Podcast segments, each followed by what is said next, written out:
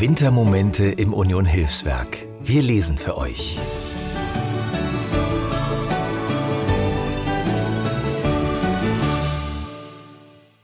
Mein Name ist Norbert Prochnow. Ich bin seit 2014 Vorstandsvorsitzender der Stiftung Union Hilfswerk Berlin. Aber bereits seit 1987 bin ich in unterschiedlichen Funktionen beim Union Hilfswerk beschäftigt.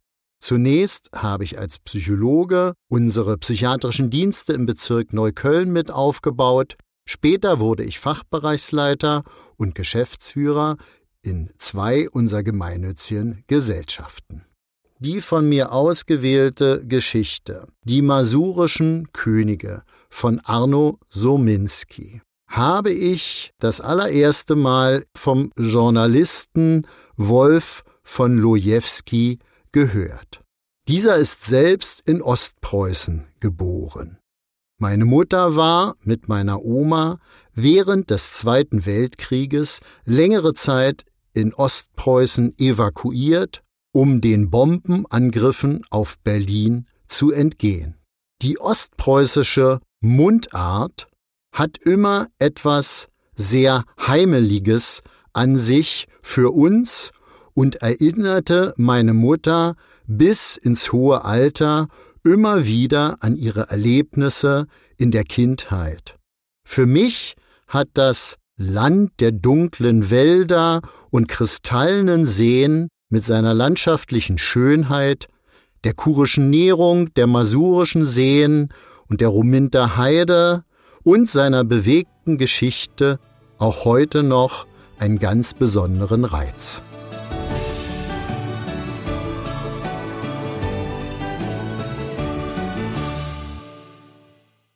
Die masurischen Könige von Arno Sominski Es hat sich ergeben ein gewisser Mangel an Kenien, sprach Pfarrer Naujokat aus Gronoven drei Tage vor dem Fest.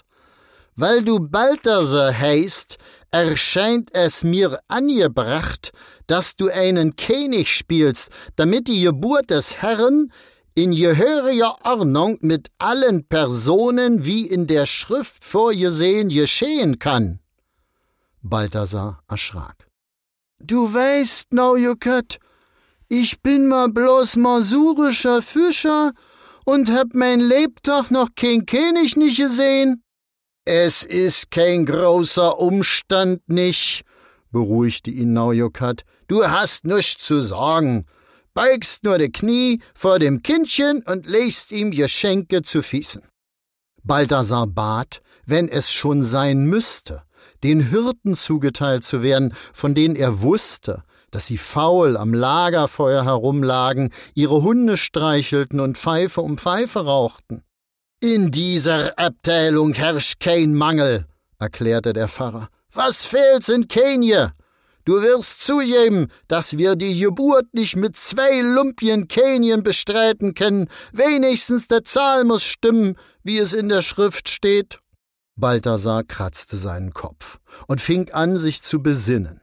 Weit und breit wusste jeder, dass die weihnachtliche Geburt nirgends so feierlich vollzogen wurde wie in der Gronover Dorfkirche. Das Fest hatte eine so ausgreifende Berühmtheit, dass sogar Reisende aus dem Reich und der Hauptstadt kamen, um dem Ereignis beizuwohnen und Kindern und Enkelkindern ein Leben lang davon zu erzählen.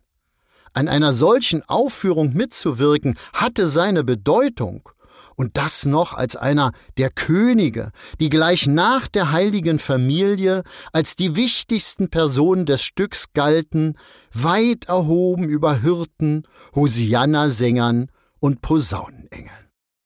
Wenn du meinst, Naujokat, werd ich den König spielen, entschied Balthasar nach gehöriger Bedenkzeit und machte sich auf den Weg zu seiner Hütte am Muckersee.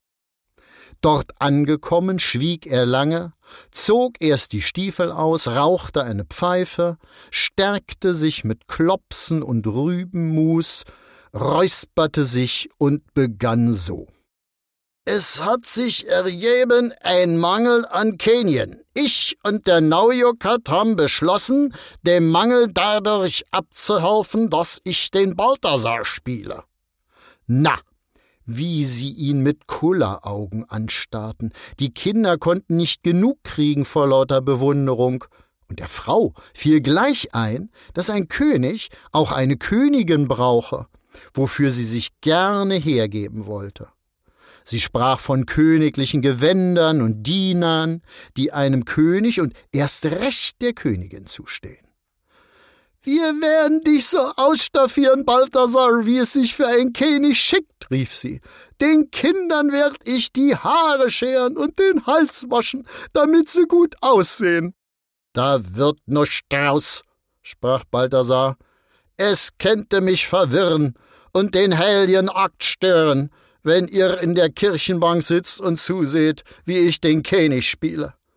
Also haben ich und der Naujokat beschlossen, dass ihr zu Hause bleibt und ich euch nachher erzählen werde, wie es dem König Balthasar bei der Geburt des Herrn ergangen ist. Nun brach Trauer aus. Die Kinder bettelten, ob sie dem Aufzug der Könige nicht wenigstens von draußen versteckt hinter Kaddigbüschen zusehen durften. Die Frau schmollte, weil ihr Hofstaat und Gewänder verweigert wurden. Doch Balthasar ließ sich nicht beirren. Er hielt sich an die Schrift, die über Königskinder und Königsweiber kein Wort verlor und nur drei Könige zum Auftritt zuließ. An den folgenden Tagen las er sie gründlich, um zu erfahren, in welcher Kleidung die Könige aus dem Morgenland aufgetreten waren, ob sie als Fuhrwerk eine Kutsche oder ein Schlitten genommen und wo sie Herberge gefunden hatten. Er schloss sich im Holzschuppen ein, bastelte aus biegsamem Weidenholz eine Krone, die er gelb bepinselte. Einen Forkenstiel verwandelte er in einen Königsstab, fand auch einen Ring, so groß wie ein Hühnerei, den er vergoldete, um ihn der Maria zu schenken. Denn der kleine Knubbel bekam sowieso genug und hatte nuscht von einem Ring. Aber die Maria, was die Kuhmagd des Bauern Krems war, könnte ihn gut am Ohr tragen. Von seinem Nachbarn, der als Weihnachtsmann ging, lieh er sich den roten Mantel aus, wohl ein passendes Kleidungsstück für einen König. Sorge bereiteten ihm die Worte. Obwohl der Naujokat versprochen hatte, er dürfe stumm bleiben, quälte ihn der Gedanke, in welcher Redensart sich die Herren aus dem Morgenland unterhalten hatten.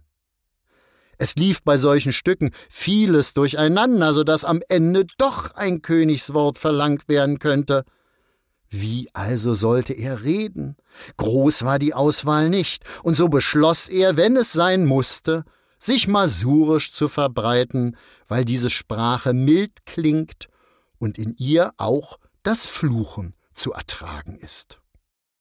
Der weihnachtliche Morgen erhob sich aus den masurischen Wäldern. Über Gronoven ging die Sonne auf und beleuchtete dem Balthasar, wie er vor seinem Holzschuppen stand, Krone und roten Mantel in einem Kartoffelsack verwahrte und den der Maria zugedachten Ring in die Manteltasche steckte. Schon konnte man denken, dass die Hirten ihre Herden auf Bethlehem zutrieben, die Engel ihre Posaunen stimmten und die Könige, die den weitesten Weg hatten, die Peitschen knallen ließen, um rechtzeitig einzutreffen. Mit anderen Worten, es wurde Zeit.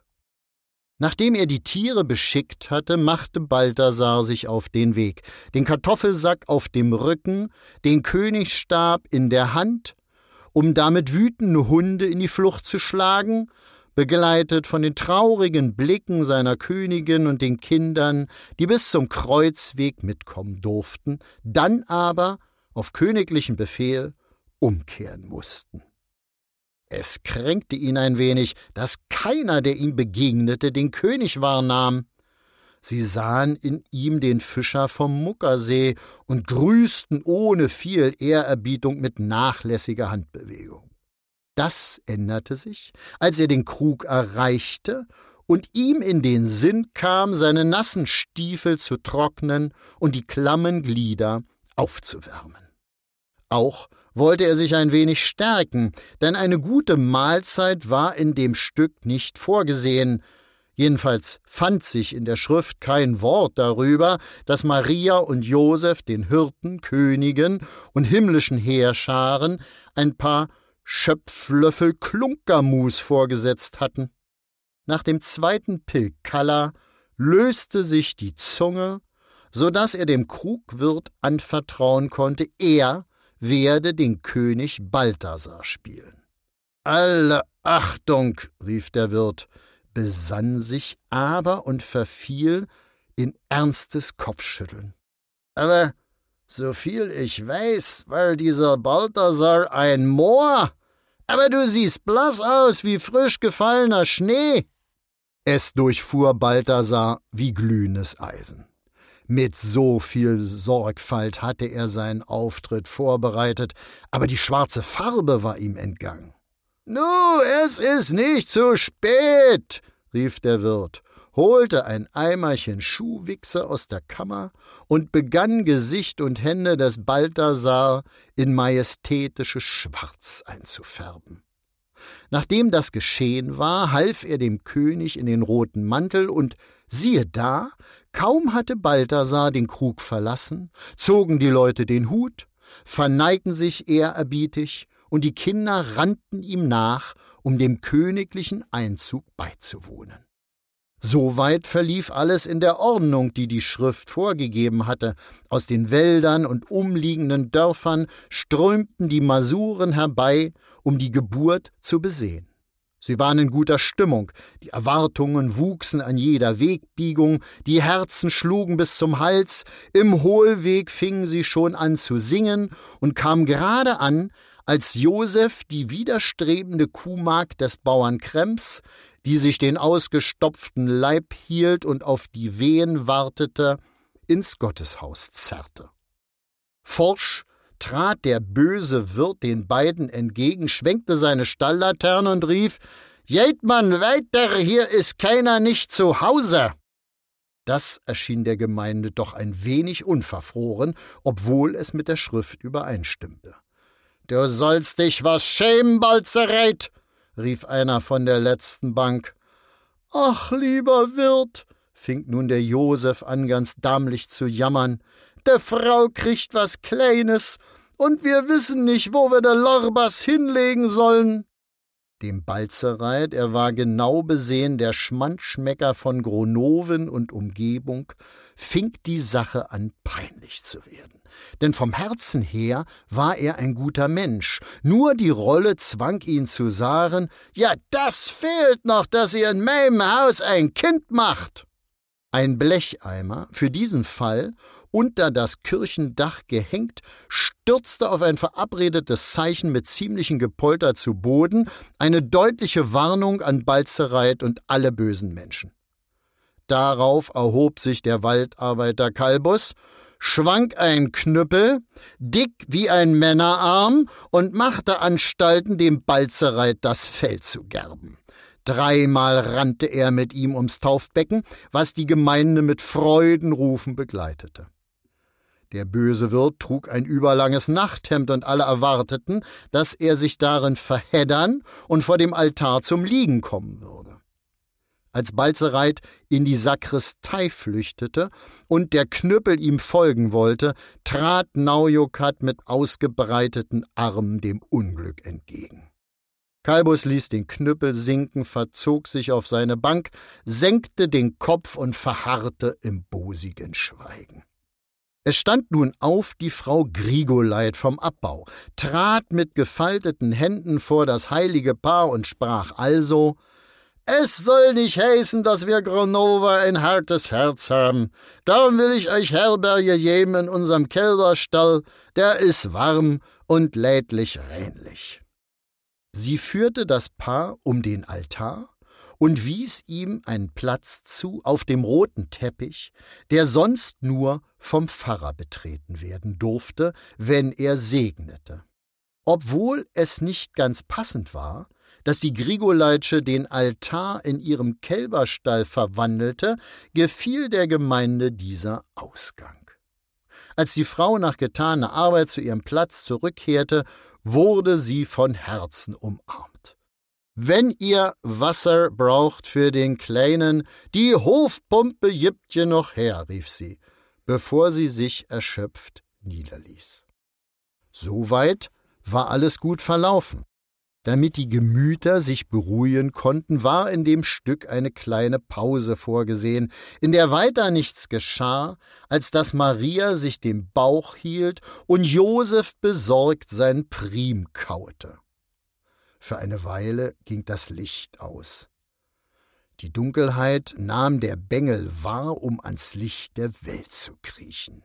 Jedenfalls sah jeder, als die Kerzen wieder leuchteten, dass in der Kartoffelkiepe zu Marias Füßen ein kleines Bündel lag. Die Geburt wurde auch gleich bestätigt. Es erhob sich nämlich ein gewaltiger Sturm, angefacht vom Balgentreter Muskat. Der Wind fegte die Frau des Kantors Glumps, die sich als Engel verkleidet hatte, auf die Empore. Eine schrille Stimme verkündete über die Köpfe hinweg Das Kindchen ist geboren. Na, das war eine Freude. Alle hoben die Köpfe und sahen die Glumpsche mit ausgebreiteten Flochten auf der Empore stehen, einem Racheengel gleich, dem die Blitze aus den Haarspitzen fuhren. Erleichterung breitete sich aus. Einige stürmten nach vorn, um das Kind zu besehen, das auf ausgelegten Haferstroh vor sich hindruselte. Die Grigoleitsche bequemte sich, selbst zu ihrer Hofpumpe zu gehen und dem Paar einen Eimer voll Wasser zu holen. Die Sänger der Liedertafel Frohsinn drängten nun vor, um dem Kind ein Ständchen zu bringen. Erst besangen sie einen hohen Berg, auf dem ein ewiges Feuer brannte, dann stimmten sie zur Überleitung auf das, was kommen sollte, Schäfers Sonntagslied an. In der Sakristei brach Unruhe aus. Hunde bellten, Schafe blökten, und der Racheengel ließ sich von der Empore wie folgt vernehmen: Siehe, ich verkündige euch große Freude. Sofort zogen die Hirten ein. Fünf an der Zahl. Jeder hatte sich eine Kittelschürze übergeworfen, wie sie der Schäfer Domski winters und sommers zu tragen pflegte. Sie schlugen mächtig mit ihren Stöcken und konnten nicht verhindern, dass wie im letzten Jahr die Feier gestört wurde durch die Hunde, die beim Anblick der brennenden Kerzen so sehr erschraken, dass sie wie Wölfe zu heulen begannen und ernsthaft befürchtet werden musste, sie würden das Neugeborene verstören. Das gab sich erst, als der Racheengel einiges lauter noch als die Hunde die himmlischen Heerscharen herbeirief, die auch gleich vom Wind getrieben auf der Empore Aufstellung nahmen und in ihre Posaunen stießen. Auch die masurischen Hirten wollten sich nicht lumpen lassen, immer nur Anbetung war ihnen nicht genug. Es kränkte sie, dass sie mit rein Nuschnech vor die heilige Familie treten sollten und so brachten sie, obwohl solches in der Schrift nicht vorgesehen war, ein handfestes Geschenk mit, nämlich ein weißes Lamm, das der Älteste auf dem Arm trug und der Einfachheit halber gleich zu dem Kind in die Kiepe warf. Was soll der Schafbock in der Krippe? beschwerte sich Josef. Das Lamm begann auch gleich herzergreifend zu meckern, so dass Maria es tröstend auf den Arm nehmen musste. Der älteste Hirte erzählte, wie sie in der vergangenen Nacht, als sie vom Krug zum Schafstall wanderten, eine Stimme gehört hatten, die von großer Freude kündete. Wohl hatten sie bemerkt, dass die Stimme der Glumpschen, also dem heutigen Racheengel, gehörte, aber es traf sie doch sehr ins Herz, so dass sie sich beeilten, rechtzeitig zur Anbetung zu erscheinen, und nu sind wir. Sie sangen noch gemeinsam das Lied vom Herumstehen an der Krippe. Aber als sie an die Stelle kamen, an der der Dichter reimt, ich sehe dich mit Freuden an und kann mich nicht satt sehen, und weil ich nun nichts weiter kann, bleib ich an Beten stehen, verschlug es ihn die Stimme. Erneut wurde eine Beruhigungspause bewilligt. Die Hirten lagerten sich um die heilige Familie und sahen zu, wie Maria dem Kleinen die Brust gab. Es kamen auch einige nach vorn gelaufen, um den Bengel zu besehen. Sie legten hier ein Kullerchen Wolle, dort ein Kartoffelschälmesser oder Mohrrüben auf die Altarstufen und verabschiedeten sich nach ausreichenden Verbeugungen. Als wieder die Posaunen ertönten, ging es dem Höhepunkt zu, der Ankunft der Könige. Es wurde gleich ein bisschen heller unter dem Sakristeifenster, weil den Königen mit roten Fackeln der Weg geleuchtet werden musste. Auch zog ihnen ein Schweifstern voraus, in Gestalt der überaus kräftigen Frau des Schneiders Dombrowski, die eine Bohnenstange vor sich hertrug, an deren Spitze eine Laterne baumelte. Die drei Könige hatten sich ein bisschen verärgert und auseinander disputiert, so dass sie darauf bestanden, getrennt vor der heiligen Familie zu erscheinen, obwohl die Schrift ihr gleichzeitiges Auftreten vorsah. Als erster kam Melchior, dem jeder auf fünfzig Schritte anmerkte, wer er wirklich war, nämlich der Schuster Ehrlich, der hinterm Poggenteich wohnte. Und siehe da, er sah schwarz aus. Der Melchior erzählte ein bisschen, was er unterwegs erlebt hatte, und dass es ihm zu kalt sei in dieser Gegend, wenn wieder mal so ein herrschaftliches Kind zu erwarten sei, sollten sie das gefälligst in wärmeren Ländern erledigen, nicht in der eisigen masurischen Wildnis. An dieser Stelle kam Unmut auf. Einige schlugen mit den Stiefeln gegen die Kirchenbank, so dass Melchior es vorzog, rasch seinen Weihrauchkessel neben die Kiepe zu stellen, sich unter die Hirten zu mengen und kein Wort mehr zu sagen. Schon wieder ertönte die Posaune, den Schweifstern drängte es aus der Sakristei, in seinem Gefolge erschien der Kasper. Der ritt, wie es sich gehörte, auf einem Esel, oder doch nicht? Nachdem der Esel des Schneiders Dombrowski zu Martini alle Viere von sich gestreckt hatte, musste der Kasper auf ein kruzziges Pferd umsteigen, das schwarz aussah wie die Seele des Leibhaftchen und so schlecht im Futter stand, dass die Gronover sich schämten, mit einem solchen Tier ein König zu befördern. Der Kaspar sprang auch gleich ab, weil das Pferd es nicht länger ertragen wollte.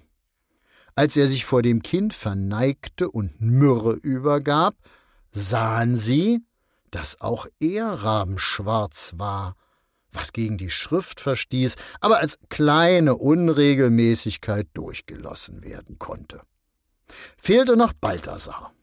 Dieser betrat mit gesetzten Schritten vorgeleuchtet vom Schweifstern, den Altarraum.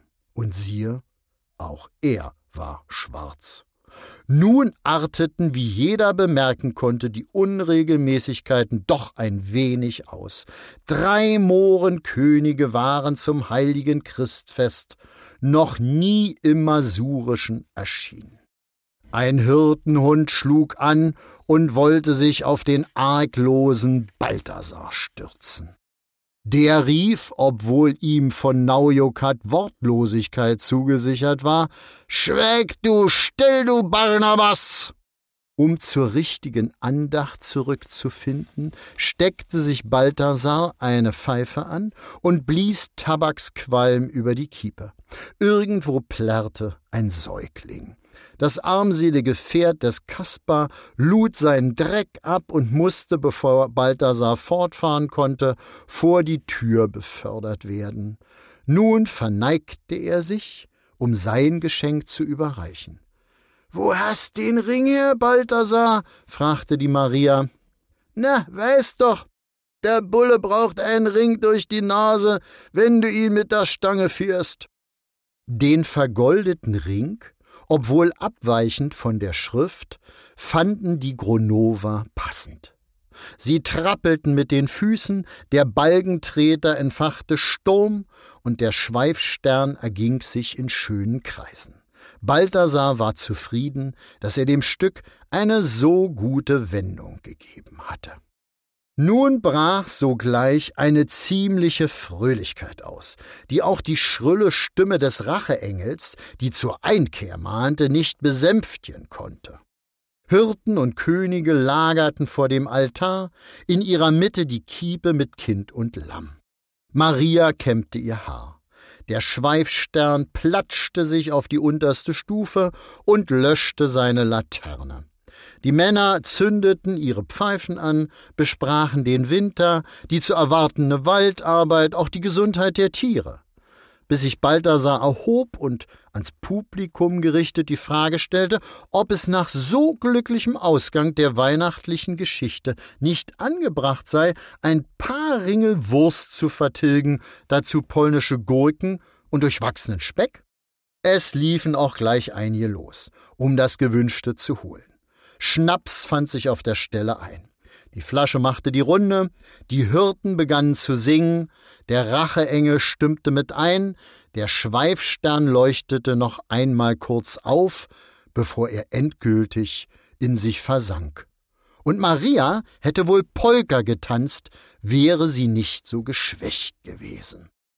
Obwohl das Stück längst zu Ende war, mochte niemand nach Hause gehen. Der Waldarbeiter Kalbus nahm sich nun doch dem Balzereit vor und schleppte ihn vor die Tür. Die Grigoleitsche setzte sich zu dem heiligen Paar, denn es war ja ihr Kälberstall, in dem die beiden nächtigten. Jemand schlug vor, den König Herodes, der dem Kind, wie jeder weiß, nicht wohlgesonnen war, heimzusuchen und ihm die Fenster seines Schlosses einzuwerfen. Aber da wurde nichts draus. Als der Tumult sich gerade überschlagen wollte, gab Naujokat ein Zeichen. Die Orgel setzte kraftvoll ein, ihre gewaltigen Blähungen, begleitet vom Klang der Posaunen, brachten jedermann zum Verstummen.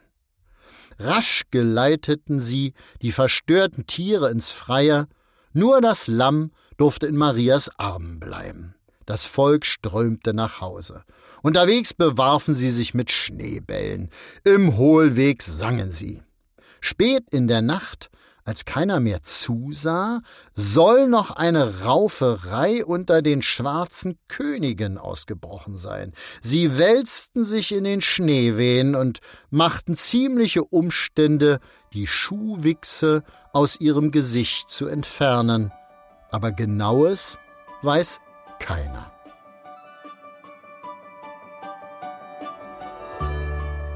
Vielen Dank, dass ihr diesen einzigartigen Wintermoment mit uns geteilt habt. Die liebevoll ausgewählten Geschichten wurden erzählt von engagierten MitarbeiterInnen als ein Geschenk für euch. Ihr wollt uns weiter auf dieser Geschichtenreise begleiten? Dann abonniert unseren Podcast-Kanal, um keinen unserer Wintermomente aus dem Union Hilfswerk zu verpassen. Wenn auch ihr in dieser kalten Jahreszeit Menschen ohne Obdach ein Geschenk machen wollt, dann ist eine Geldspende eine effektive Möglichkeit zu helfen. Besucht unsere Website unter www.unionhilfswerk.de und klickt auf den Spendenlink, um einen Beitrag zu leisten. Danke für eure Unterstützung und bis zum nächsten Wintermoment im Union Hilfswerk.